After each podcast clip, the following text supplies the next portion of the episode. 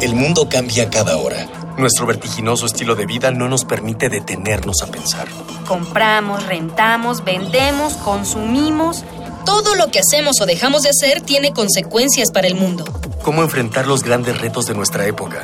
¿Cómo reducir nuestro impacto en el ambiente? El Programa Universitario de Estrategias para la Sustentabilidad, pues, y Radio UNAM presentan Ambiente Puma.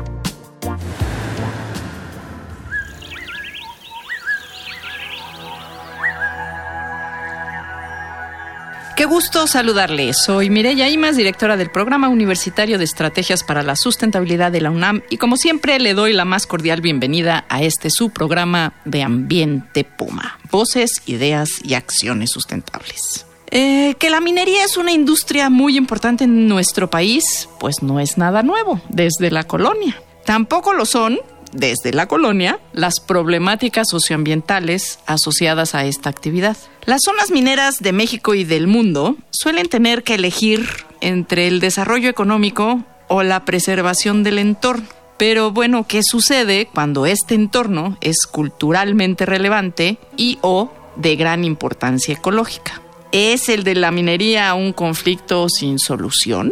Bueno, pues vamos a ver porque este tema está exigiendo soluciones integrales e interdisciplinarias y trabajos como el de nuestro invitado del día de hoy aportan nuevas soluciones a este añejo conflicto pero que nunca parece pasar de moda. Y por todo ello está con nosotros, acompañándonos en cabina en este programa Minería y Conflictos Territoriales, el doctor Andrew Félix Boni Nogués, aunque ya me aclararon que él prefiere que le digamos Andrés. Entonces, el doctor Andrés Félix Boni Nogués está aquí con nosotros. Él es ingeniero geólogo, eh, doctor en geografía por la UNAM, Actualmente es profesor del Departamento de Ingeniería Geomática e Hidráulica de la División de Ingenierías del Campus Guanajuato de la Universidad de Guanajuato y además es orgulloso ganador del premio de la Academia Mexicana de Ciencias a la mejor tesis doctoral en ciencias sociales. Bienvenido Andrés y muchas gracias por aceptar la invitación a participar con nosotros. No, ya al contrario, muchas gracias eh, por la invitación.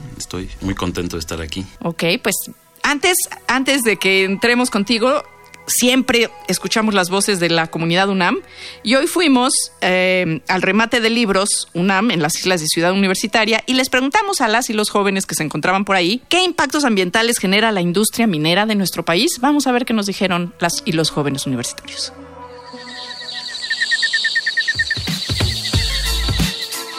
¿Qué impactos ambientales genera la industria minera de nuestro país? Bueno, dentro de los ecosistemas, yo creo que de la minería directamente es eh, la, repercusión que más llega a tener sería dentro de la fauna. La fauna misma es la que se ve más repercutida en cuestiones de que se ve desplazada, adicionada a los accidentes o a las, a las condiciones que lleguen a tener los trabajadores, mismas que también provocan más accidentes por la calidad del trabajo que desempeñan.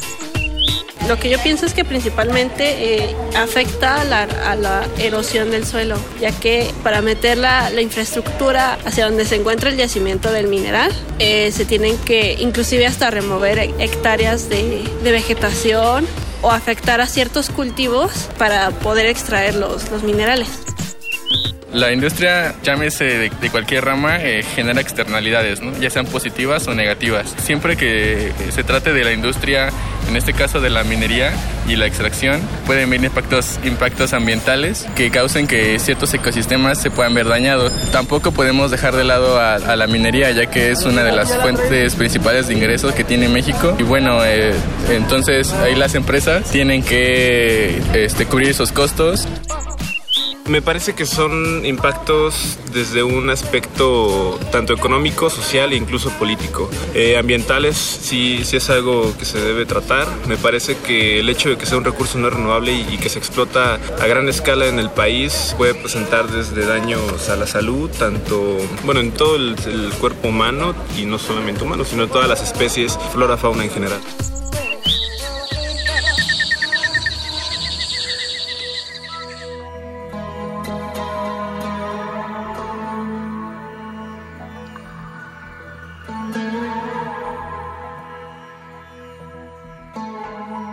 Escuchábamos las voces de jóvenes que estaban por, comprando libros aquí por las islas en Ciudad Universitaria y eh, tenemos a Andrés para platicarnos precisamente del tema de la minería en México. Cuéntanos así a grosso modo de qué se trató tu tesis doctoral. Sí, bueno, mi, mi tesis a muy grosso modo eh, aborda un conflicto que comenzó a mediados de 2010, un conflicto en contra de un proyecto minero que se proponía realizar en esta zona en San Luis Potosí que se llama Viricuta. Ese es un nombre. Un, un tema que fue además muy sonado, estuvo muy, muy presente en medios, ¿no? Fue, fue muy sonado, yo creo, de los conflictos antimineros, que no es el único, ha sido de los más de los más sonados, pero tiene una particularidad respecto a otros, eh, y este es que el, la zona que están eh, buscando proteger, eh, Viricuta, eh, proteger de, la, de este proyecto Minero. eh, minero, es un, es un territorio sagrado para los huicholes o, o los huirráricas. Entonces, con, esa, con, con el, afán de defender este territorio en su aspecto sagrado, es que se oponen a la apertura, o más bien reapertura de esta mina. Que Por- ya es una mina que ya había funcionado en el pasado. es una mina, de hecho, bastante antigua. Su, su mayor tiempo de esplendor fue en el Porfiriato. Después cerró durante la Revolución, a volvió a abrir. principios del siglo pasado. A principios del siglo pasado, luego reabrió a mediados del siglo XX, cerró en 1992 aproximadamente y se proponía ahora reabrirla, profundizarla. Es una mina de plata subterránea y querían pues profundizarla y, y re- reactivar ese proyecto. Vamos, vamos a seguir charlando de, del, en particular del tema de tu tesis y de Wirikuta, que creo que es además un tema que nos interesa a todas y a todos. Pero antes cuéntanos un poquito qué son los conflictos territoriales y socioambientales. Para que podamos darle un poquito de contexto y sabor a esta discusión sobre el justo, ¿no? Cuáles son las demandas de las poblaciones versus las, y entre comillas, necesidades de desarrollo económico del país. Bueno, pues para que haya un conflicto territorial, pues tiene que haber alguien, un grupo, una persona que se asuma propietario o dueño o que de alguna forma se apropie de un territorio y que lo defina para sí y que sienta eh, ya sea eh, algún agravio o alguna violación a sus derechos respecto a su acceso al territorio al territorio sus recursos. Ahora lo que se complica es que un territorio puede ser muchas cosas. Un territorio va desde más desde lo más eh, concreto Desde lo más obvio que es el espacio físico. el espacio físico, el agua, eh, los minerales, el suelo para cultivarlo, el espacio para habitar, o como este caso de Viricuta, pues algo que tiene un, un- un significado cultural muy profundo, eh, anclado siempre en lo, en lo material. En el territorio En el territorio físico. físico, en el paisaje, podríamos decir, pero que es- su, su valoración es, es, es completamente cultural, ¿no? Y, y no necesariamente el agravio es material. Es- Esta mina ha estado operando antes, está operando, bueno, iba a operar ahorita. No es particularmente una mina muy grande, eh, no es una mina a cielo abierto, no es palidecería frente a lo que ¿Y qué llaman que- megaproyectos, ¿no? Claro, Pero- no, pero y lo- esto es a cielo abierto, que dejan el terreno totalmente desmantelado, ¿no? Y, y, y nos dejan el tiradero, se llevan el y- oro. y dejan el- y dejan el- en este caso se llevan la plata. Sí, ¿Cuál pero en es- este caso es una mina pequeña, ¿no? Pero eso no hace que sea menos importante el, eh, ¿Por qué es tan importante ese, ese tema para los wixárikas, en particular en este caso de la mina? Bueno, yo pienso que va habla más allá que solo a los eh, wixárikas, y sino a, a- a todos los grupos indígenas de, de México, ¿no? Es, es decir, eh, el primer contraargumento de quienes proponían o veían viable o ven viable el- la minería en Viricuta dicen, bueno, pero la minería ha estado aquí desde finales del siglo XVIII y hasta ahorita se están quejando, ¿no? Eh, bueno, ahí lo que hay que reconocer es que hace 40 años no se podían quejar, ¿no? No- no- ¿Qué no- cambió ahí?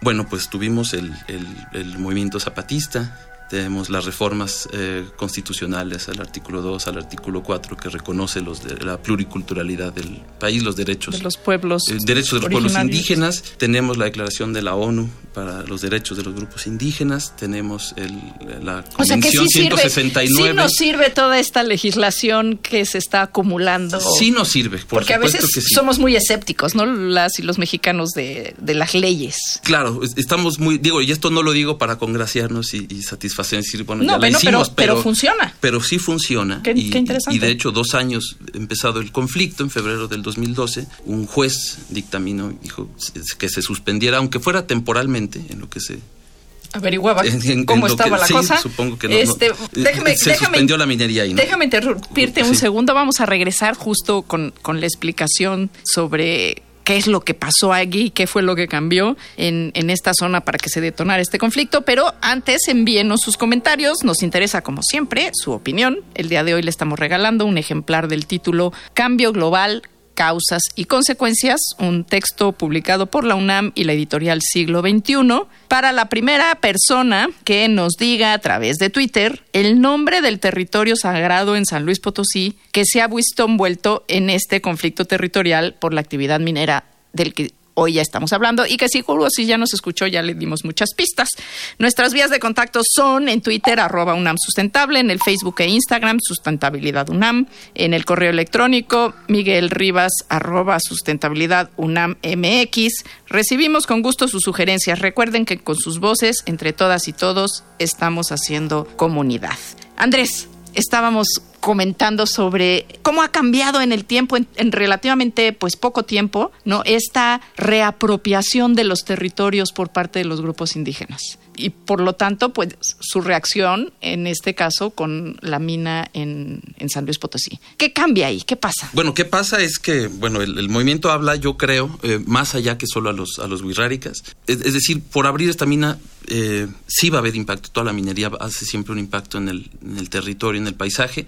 No podemos decir que iba a ser totalmente devastador, eh, al menos este proyecto en particular de, de, First Majestic, una mina subterránea relativamente de tamaño mediano, pero, pero un triunfo es importante. Un triunfo de estos es importante para la lucha de, de reconocer es, los derechos indígenas. Exacto. ¿no? ¿Qué es lo que, que, aglutina la lucha? O sea, ¿cuál es el elemento que hace que eh, si no es un efecto ambientalmente tan grave, si es una mina que ya existía, ¿qué es lo que aglutina a los wixárikas en esta lucha? La defensa del territorio, la defensa de la cosmogonía sobre el espacio, su cultura. ¿Qué, qué es, ¿Qué es la amalgama que, hace, que junta todo esto? De, de manera inmediata es, es sí el, el, el, el, reclamar el derecho sobre este territorio, este territorio ¿no? que, que, que, es tan central en su, en su cosmogonía y en su vida sagrada y, y ritual. Pero habla también a, a, a, a los derechos, ¿no? es decir, es, o es, un problema con una raíz histórica de, de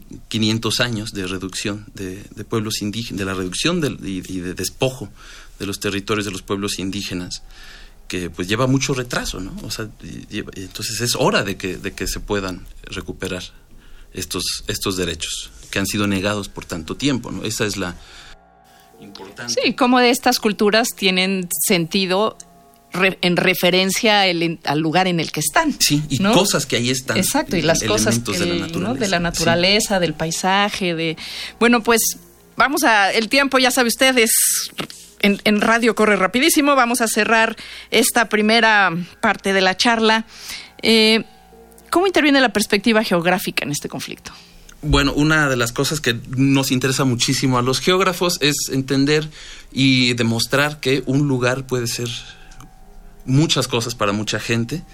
Y yo es, es, es como el tema que yo quise seguir eh, en la tesis y cómo este lugar, que es muchas cosas para diferentes grupos, diferentes personas, se manifiesta en un, en un conflicto, ¿no? Y eso, y eso lo vamos a ver en la próxima emisión de este programa. Hemos llegado al final de la primera parte.